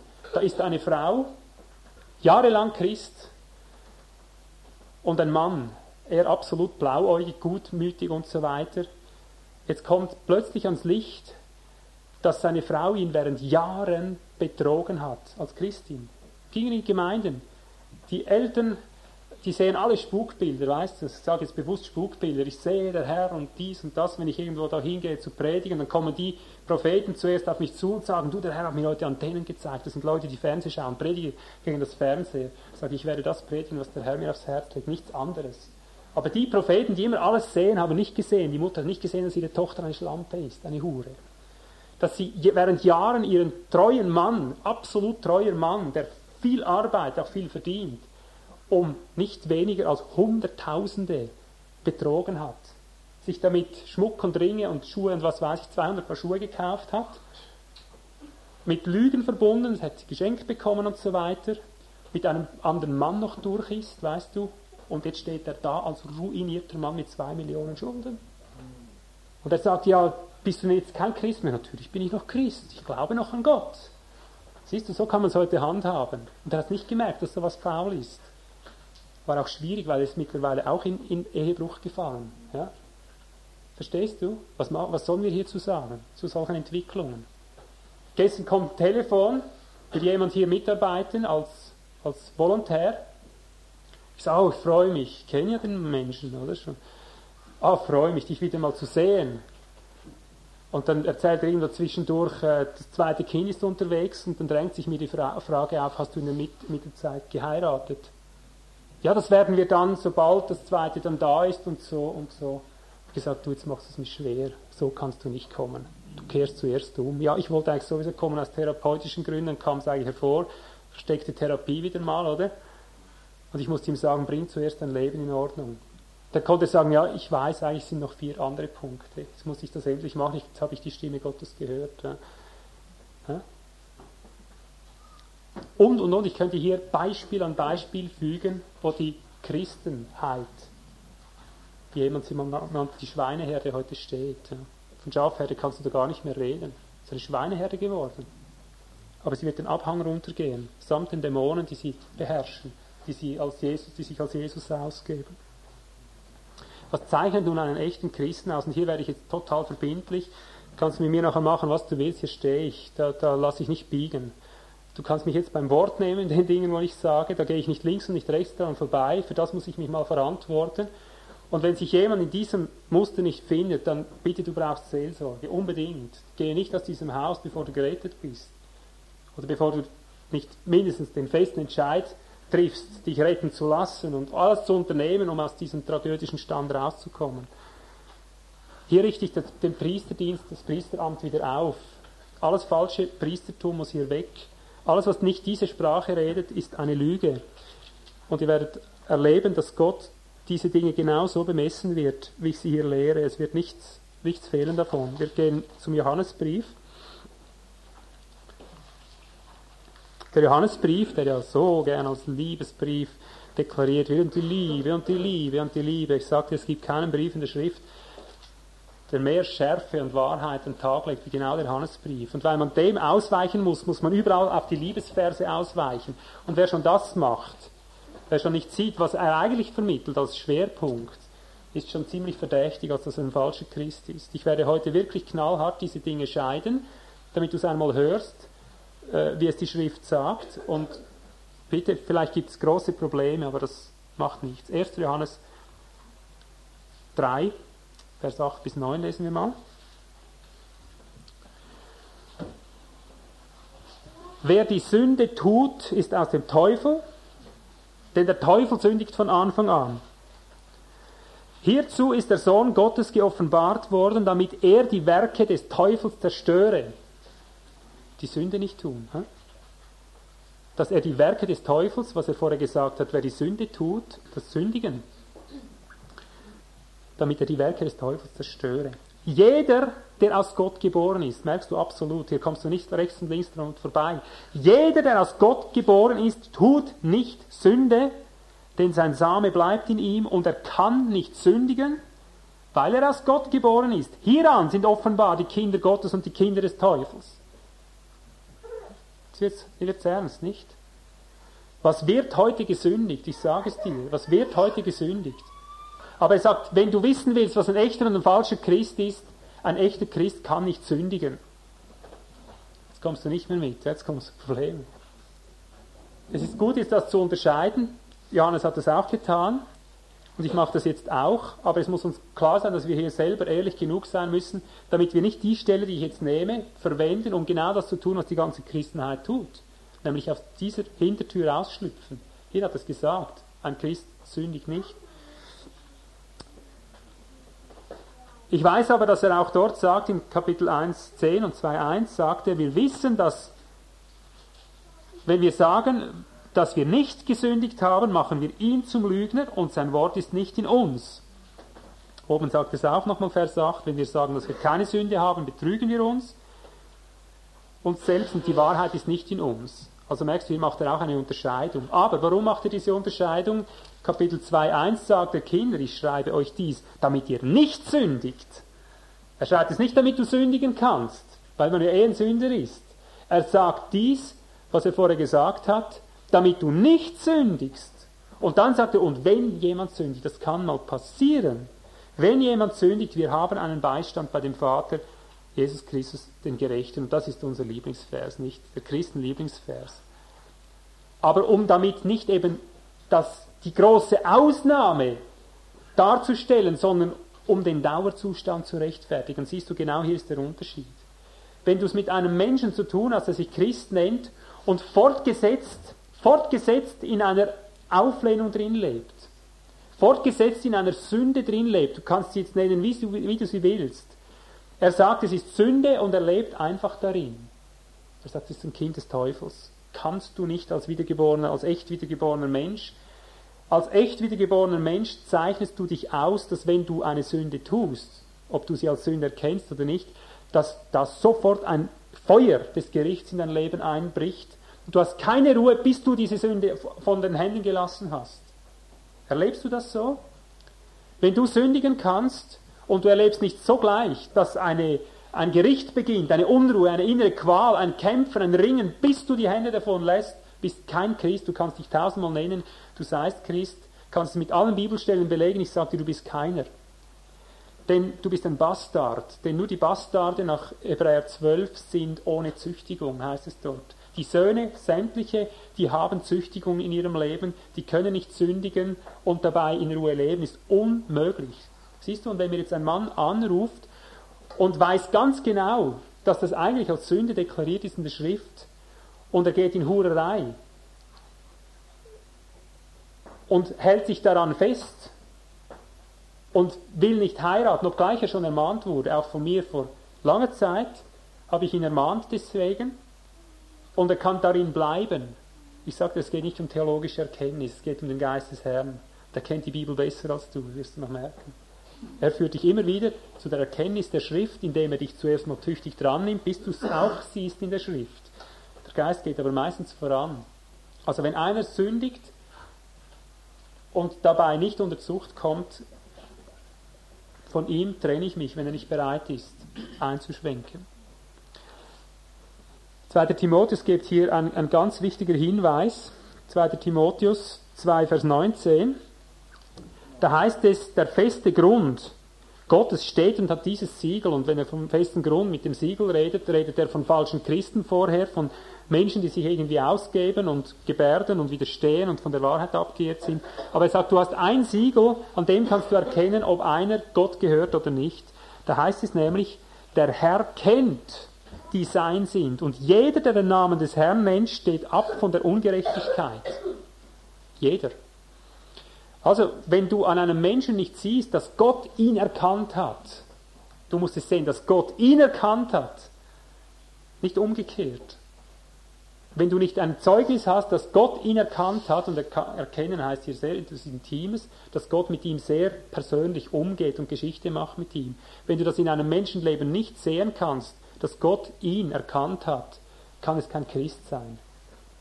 Wir sagen, ja, ich habe Gott erkannt, ich habe Jesus erkannt ich glaube an Gott, daran richte ich mich heute nicht mehr. Nein, er sagt, ich bin Christ, das, das höre ich gar nicht. Ich will sehen, hat Gott ihn erkannt. Und das sehe ich sehr leicht. Das sehe ich an seinem ganzen Leben. Er wird die Gerechtigkeit tun. Er wird von der Ungerechtigkeit lassen, wie das Kind vom Feuer lässt. Nichts Geringeres. Gehen wir gleich zum nächsten Punkt jetzt. 1. Johannes zurück, 1. Johannes 2, Vers 3 mal. Und hieran erkennen wir, dass wir ihn erkannt haben, wenn wir seine Gebote halten.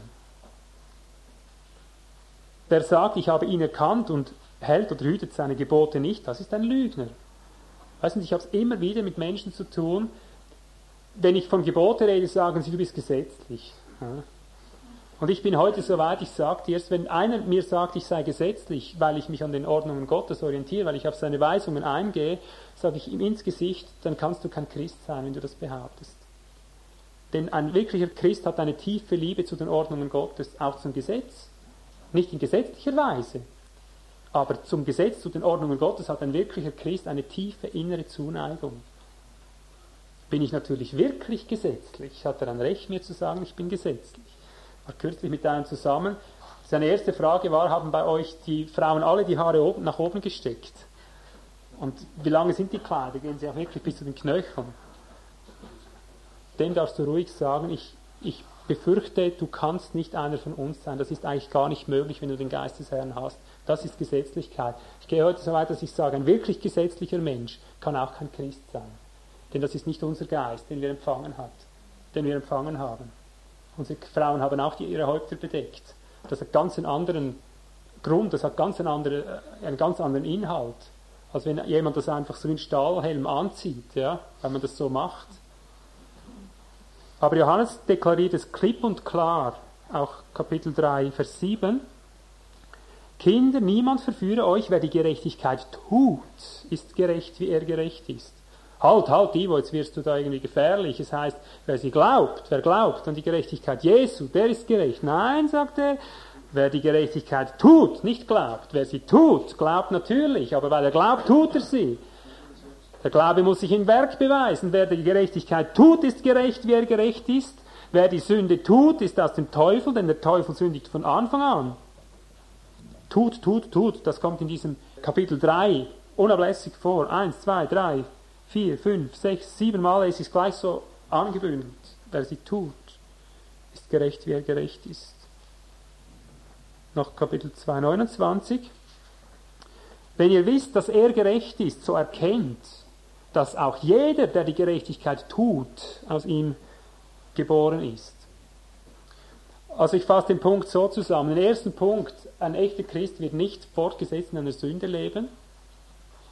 Der zweite Punkt, ein echter Christ hat einen eigenen inneren Antrieb, einen eigenen inneren Motor, um zu gehorchen, um Gott zu gehorchen, um die Gerechtigkeit zu tun. Nicht nur zu glauben, sondern zu gehorchen. Ein echter Christ wird die Zucht der Gnade haben. Nicht nur die Gnade, die uns reinigt von ihrer Sünde, er wird die Zucht der Gnade haben, die uns läutert, damit wir von der Gottlosigkeit in der Welt und der weltlichen Lüste entfliehen. Das wird ein echter Christ über sich haben. Er wird kein Unrecht tun, ohne das nicht in ganz kurzer Zeit in Ordnung zu bringen. Er kann nicht mit Sünde leben. Das war bei mir das allererste. Mir hat ein Christ das Evangelium gepredigt, der war weg.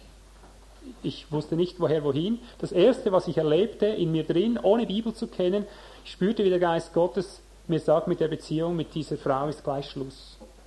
Das hast du jetzt vier Jahre gehabt. Mit dem ist gleich Schluss. Ich habe gespürt, da gibt es keine sexuelle Betätigung mehr, nichts in dieser Weise. Das hat mir kein Christ gelehrt. Der hat mir höchstens das Gegenteil gelehrt. Ja, es geht schon, weißt du, damit du auch ja in der Gemeinde bleibst und attraktives Evangelium hast. Ich wusste, fertig, Schluss gibt es nichts, oder? Das nächste, was ich erlebt habe, ist Kapitel 3, das ist der dritte Punkt. Kapitel 3, Vers 10 und 11. Wieder ein Erkennungsmerkmal eines echten Christen. Hieran sind offenbar die Kinder Gottes und die Kinder des Teufels. Jeder, der nicht Gerechtigkeit tut, kommt schon wieder, ist nicht das Gott. Und wer seinen Bruder nicht liebt. Das Zweite, was der Heilige Geist mir unmittelbar ins Leben geschrieben hat, ich hatte eine Sehnsucht nach, nach Gläubigen. Einfach da. Vorher habe ich die Christen gehasst, pauschal. Und mit meiner Bekehrung habe ich eine Sehnsucht bekommen, Gemeinde zu finden. Ich wusste zwar nicht, dass es Gemeinde gibt, ich wusste nur, dass es Kirche gibt. Aber ich, ich nahm an, irgendwo müssen ja die, diese Sorte sein, von dem der mir bezeugt hat. Ich konnte nicht aufhören zu fragen. Ich habe sogar gewagt, zu meiner gläubigen Großmutter zu gehen, die auch geächtet war. Ich habe durch die Hintertüre herausbekommen, was eine Gemeinde ist und wo eine Gemeinde ist. Ja. Und bin so meiner Sehnsucht gemäß zu den Kindern Gottes gekommen. Ich hatte natürlich ein Verlangen nach den Echten. Ja. Da begegnest du allerlei Gelump. Ja. Nachher begegnest du einem Menschen, ja, ich bin Christ, ja, du auch, ja. Und sogleich spürst du aber irgendwas ist da ganz komisch. Ja. Beginnst du zu erzählen von deinem Gott, der dich jetzt gerade eben aus der Pfütze der, der, der Sünde geführt hat, dann sagt er, ja, aber du weißt, das ist ein bisschen extrem. Schon denke ich, Moment, Moment, was ist das für, was ist da los? Der sagt zwar, ich bin gläubig, aber der hat gar keinen Drang nach Heiligung. Siehst du? Und heute müssen wir sagen, ich, ich habe je länger, desto mehr eine tiefe, innerste Liebe zu den Gotteskindern, aber zu den Echten. Und alles, was sich nicht als echtes Gotteskind ausweist, lasse ich an mir vorbeiziehen. Weißt du warum? Weil ich, weil ich eines möchte. Ich möchte, dass das Land geheilt werde. Haggai sagt, nimm doch, frag den Priester, geh hin, frag den Priester, wenn du heiliges Fleisch in einem Zipfel hast und berührst damit irgendeine Speise, wird dadurch die Speise heilig? Was ist die Antwort? Nein. Nein. Und dann sagt er aber, wenn einer Unreines in der Hand einen Toten berührt hat und damit diese Dinge berührt, wird es dadurch unrein. Ja, siehst du, das lehrt uns eine ganze Menge. Heute kommen die Prediger und denken, wenn sie mit dem heiligen Zipfel überall den Leuten die Hände auf den Kopf legen, werden sie dadurch heilig. Werden dadurch irgendwo, ich weiß nicht was alles. Dabei stimmt es gar nicht, sie werden unrein durch sie. Verstehst du? Weil die Menschen nicht abgesondert leben, nicht in, in der Reinheit vor Gott leben und sich, und sich von Gott leben lassen, wenn du sie berührst. Ich habe das einmal gemacht. Ja. Legst einem Menschen die Hände auf, der, der unsauber ist, der macht nicht dich ihn heilig, er macht mich unheilig. Und darum sage ich, du hast einen einzigen Menschen in der Gemeinde, der unrein lebt, der nicht in Christus lebt, wie er da ist, er wird immer den ganzen Teig durchsäuern. Einen einzigen Menschen. Du musst es, als, du, du musst es nicht als Sauerteig erkannt haben, das funktioniert einfach. Und darum ist die ganze Christenheit in einem maßlos elenden Zustand und man redet von Herrlichkeit, wo keine ist. Ein einziger Sünder, wie viel Gutes verdirbt er, heißt es in, in, den Sprüchen. Ein einziger genügt. Eine einzige stinkige Fliege oder eine einzige tote Fliege bringt ganze, den ganzen Salbentopf zum Stinken. Und das redet von Salbung und von einem einzigen Sünder, den du nicht ausräumst, wie, wie Paulus sagt, fege den alten Sauerteig aus und schon ist die Herrlichkeit weg. Das ist das Gesetz der Priester. Hier muss der rechte Priesterdienst hin, sonst wird nie irgendetwas sich ändern. Du wirst immer durchsäuert bleiben, Gott wird sich immer entfernen und wird sagen, eure Sünden haben eine Scheidewand zwischen mir und euch gebildet. Also wenn einer nicht die echten Brüder wirklich liebt und sich dadurch auch von anderen falschen Brüdern absondert, wird kein, keine Grundlegung, kein Gemeindebaum stattfinden. Es wird nichts vorangehen. Es muss durch, durch diese Absonderung hindurch. Vierter Punkt, jetzt muss ich langsam schauen, dass ihr entlassen werdet, von dem langen Reden. Aber merkt die Geschwister, ich habe kein schlechtes Gewissen, wenn ich so lange rede, weil das geht hier um unser Leben. Ich habe lange genug gekämpft, ich habe Jahr ein, Jahr aus meine Kraft vergeudet und bin immer an diesen Punkten, mit leichten Kompromissen habe ich gelebt. Ich habe kleine Wanzen drin gelassen und die haben uns immer den ganzen Teig stinkend gemacht. Und ich weiß heute, wovon ich rede. Es ist ein Todeskampf, was wir hier reden, aber wenn wir es nicht praktizieren, wir werden sehen, dass wir mit in, in diese Gattung eingehen, die wir in unserer Mitte hüten, auch als Gemeindeleiter, wenn wir hier solche haben. 1. Johannes 2, Vers 19 bis 20. Lieb nicht die Welt noch, was in der Welt ist. Im rechten Ort. Vers 20. Und ihr habt die Salbung von dem Herrn, von dem Heiligen und wisst alles. Oben redet er vom Antichristen, von falschen Christen. Und er sagt, ihr habt die Salbung und durch diese Salbung wisst ihr alles. Wortwörtlich heißt es dort, ihr habt die Salbung von dem Heiligen und kennt alle. Was kennt ihr alle? Bitte? Alle Heiligen. Alle Heiligen, genau. Ihr kennt alle Heiligen, sagt er hier. Siehst du? Kennst du auch alle Heiligen? Was machst du, wenn ein falscher Heiliger da ist? Das ist eben die Frage. Wenn du ihn nicht als Falscher deklarierst, wird er dich zu einem Falschen machen. So einfach ist das. Ihr wisst alles, ihr habt nicht nötig, dass euch jemand belehre, sagt er in Vers 27. Ihr, die Salbung, die ihr von ihm empfangen habt, sie bleibt in euch und ihr habt nicht nötig, dass euch jemand belehre. So wie seine Salbung euch über alles belehrt, so ist es wahr, keine Lüge. Wie sie euch belehrt hat, so bleibt in ihm. Ich gehe jetzt noch ein Stück weiter und behaupte, wenn du ein echter Christ bist, dann wird die Salbung Gottes dich nicht nur über alle informieren, was Heilige sind, sondern wirklich auch über alles im Sinne von dem, dass du in allem, was von Gott ist, auch seine Worte, seine Wirkungen, seine Bewegungen, also du wirst in allem, was er tut, wirst du erkennen, dass er es ist. Das ist ganz ein wichtiger Punkt.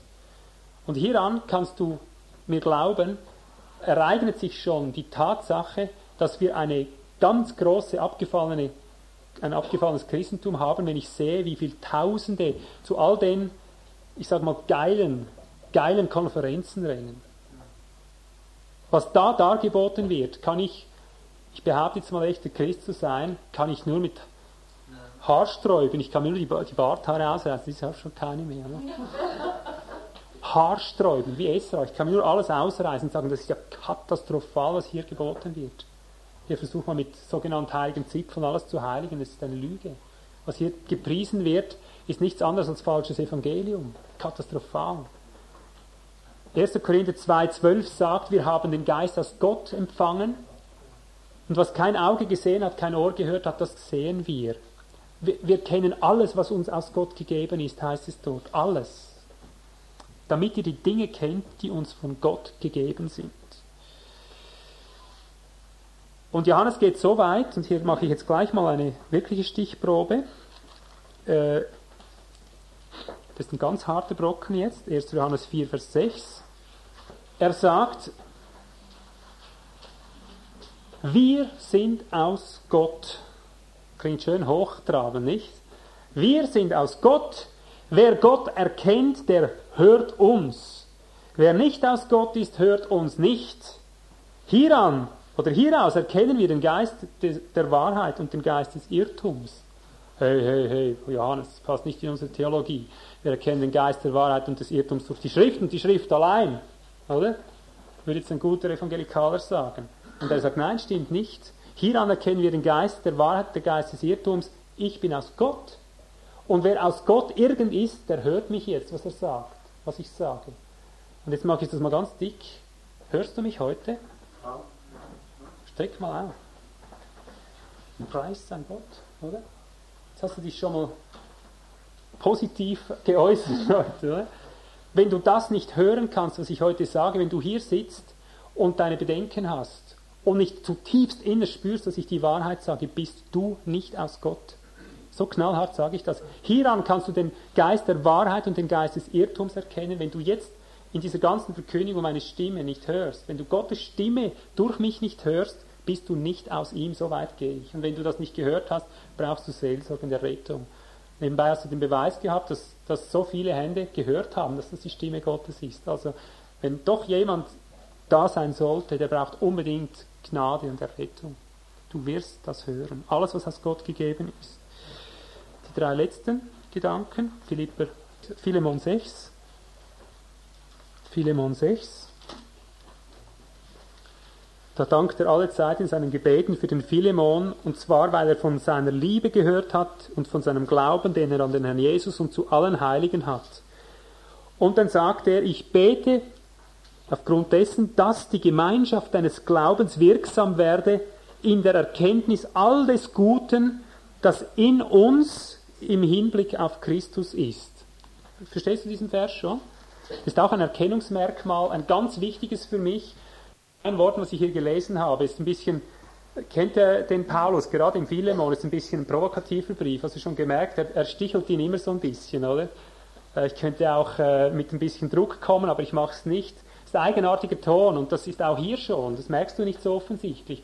Aber was er eigentlich hier sagt, auf was er hinweist, er sagt, Philemon, ich habe gehört, du bist so ein lieber Christ, du hast so eine Liebe und so einen Glauben, du hast alle Heiligen lieb. Bruder, Du umarmst alle, oder? Ich umarme ich umarme dich. Alle umarme ich. Eine Liebe ohne Gleiche. Und jetzt sagt er, aber ich bete jetzt unablässig für dich. Was betet er? Dass die Gemeinschaft deines Glaubens wirksam wird durch Umarmung. Noch mehr Umarmung.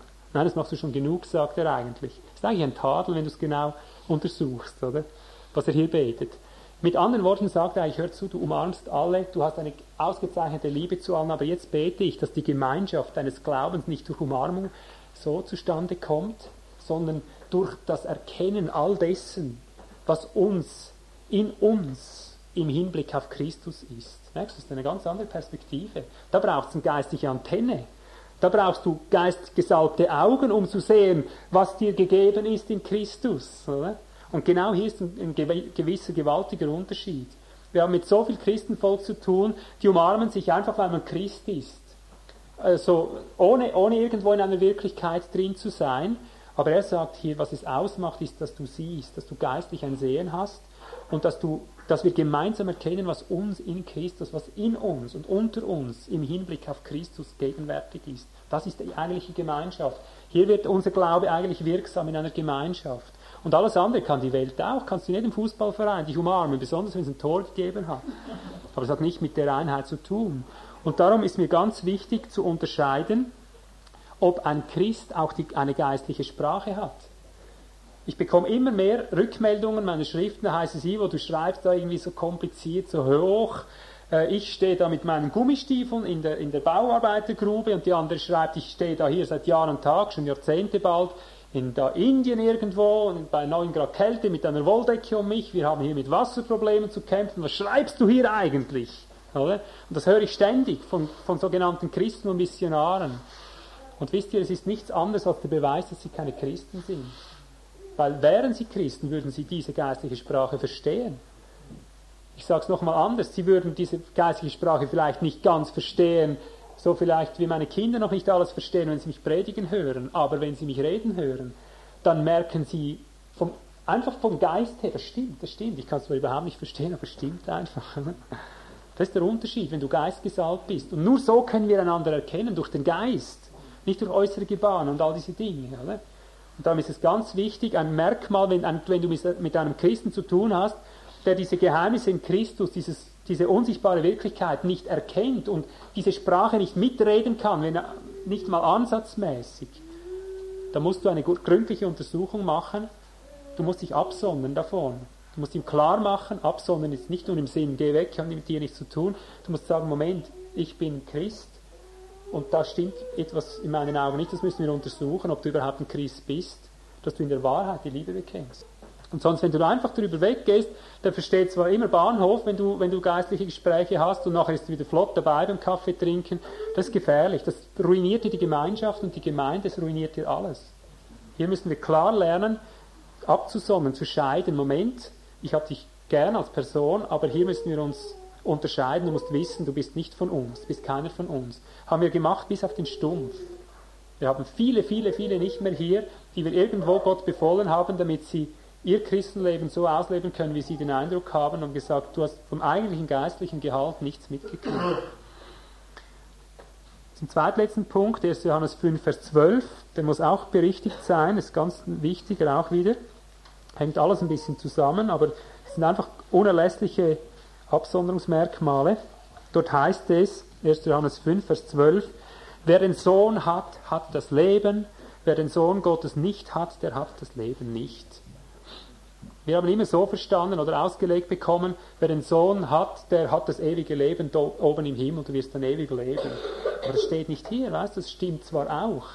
Aber das sagt nichts anderes, als wer den Sohn hat, von dem geht auch Leben aus. Der hat Leben, das heißt, er unterscheidet sich von einem Weltmenschen insofern, dass geistiges Leben drin ist. Das pulsiert, da pulsiert etwas, mit oder ohne Worte. Um diesen Menschen herum wirst du mit Leben infiziert, nicht mit Tod. Das ist ganz was Wichtiges. Und darum, wenn du mit einem Christen zu tun hast, der sich Christ nennt, und es kommt nicht Leben rüber, sondern Tod, dann illustriere ihm das, dann sag ihm das und sag, Moment mal, du redest immer von Leben, aber es ist ja gar keins da. Und wenn einer Leben hat, du wirst auch, wenn er nicht viele Worte macht, du wirst ihn spüren, du wirst spüren, dass Leben ausgeht. Wie der Herr gesagt hat, Ströme werden ausgehen aus seiner Leibesmitte. Zum letzten Punkt, den nehme ich jetzt als Johannes 3, Vers 8 und dann schließe ich ab. Johannes 3, Vers 8. Da redet der Herr von jedem Wiedergeborenen, dass alle eine einheitliche Äußerung haben. Der Wind weht, wo er will, und du hörst sein Sausen, aber du weißt nicht, woher er kommt und wohin er geht. So ist jeder, der aus dem Geist geboren ist. Also um das klarzustellen, es geht jetzt nicht um die Leute, die einmal in der Versammlung sind und dem anderen Mal nicht, weil du nicht wissen kannst, ob sie kommen oder nicht, oder? Die leiten das auch immer wieder auf den Heiligen Geist zurück, aber das ist es nicht, oder? Weil der Geist führt immer wieder zusammen, immer wieder zusammen, nicht auseinander. Oder? Aber hier ist das Wichtige zu erkennen, dass ein wirklich von neuem Geborener eben vom Geist, ich sage jetzt mal, in heilsamer, heiliger Weise unberechenbar geführt wird. Er kann selber nicht sagen, wo er sein wird. Er kann zwar versuchen, ja, so Gott will und wir leben, das kommt ja von daher dieser Ausspruch, er kann versuchen, seinen Weg zu planen, Aber seine Schritte werden ständig gelenkt. Bist du unter einer ständigen Herrschaft Gottes? Das ist die Frage. Wenn du kein Mensch bist, der ständig gelenkt wird von oben, wie der Wind, wo du selber nicht wissen kannst, du am allerwenigsten, wo es plötzlich wieder hingeht. Wenn du das nicht kennst in deinem Leben, musst du ernsthaft innehalten und dir überlegen, warum ist das? Musst du untersuchen. Auch dieses Zeichen gehört dazu. Jedes Kind Gottes wird geleitet durch den Heiligen Geist, wird getrieben vom Heiligen Geist. Und ebenso gehört mit dem zusammen, dass du auch einen Drang hast von dem in dir wohnenden Geist, dieses Leben, das du hast und dieses Erkennen Gottes weiterzugeben an andere. Ein Drang zur Fruchtbarkeit, ein Drang zur Vermehrung geistlicher Art, ein Drang zu dienen, ein Drang gebraucht zu werden, ein Drang einfach dabei zu sein, auf irgendeine Art. Das war der letzte Gedanke, damit schließe ich. Darin sehe ich heute unsere Hauptaufgabe, dass wir diese Absonderung Stufe um Stufe sie rechtfertigen an uns selber, durchgehen und uns scheiden lassen von all dem, was falsches Christentum ist, was dem nicht entspricht. Wenn du das nicht mit bereit bist und mit dem Geist mitgehst, da wo dich aussondert, kann ich dir heute mit Sicherheit sagen, die Zeit, die jetzt kommt, wird dir zum Verhängnis sein. Du wirst in ganz große Nöte kommen, du wirst grauenhafte Zustände erleben, weil diese Engel, die gehen aus und versuchen das alles zu scheiden, die versuchen, die scheiden das. Und wenn du dich dagegen wehrst und Einheit um jeden Preis und solche falschen Christenverständnisse hast, wirst du echt äh, ins, ins Spieß laufen. Also sei bereit, dich von allem lösen zu lassen. Und wenn du in einer Gemeinde bist mit tausend und nachher nur noch mit zwei, dreien zusammensteckst, aber sei bereit, diesen Weg der Absonderung zu gehen und dann wird Gott dadurch auch unser Land wieder heilen. Danke fürs wirklich gewaltig intensive Zuhören, war noch nie da so lang, oder? Gott, ich segne jetzt alles gesagt und bitte, dass du selber weiterführst, wie es dir gefällt, dass wir da mit hineinkommen, was du willst. Und wenn es einfach ganz dem entgegen ist, was wir uns gewohnt sind. Tu einfach mit uns, was du willst, schöpfe aus, auch durch die Geschwister, wenn du noch Ergänzungen hast, wirke du, aber lass dieses Wort fruchtbar sein. In Jesu Namen. Amen.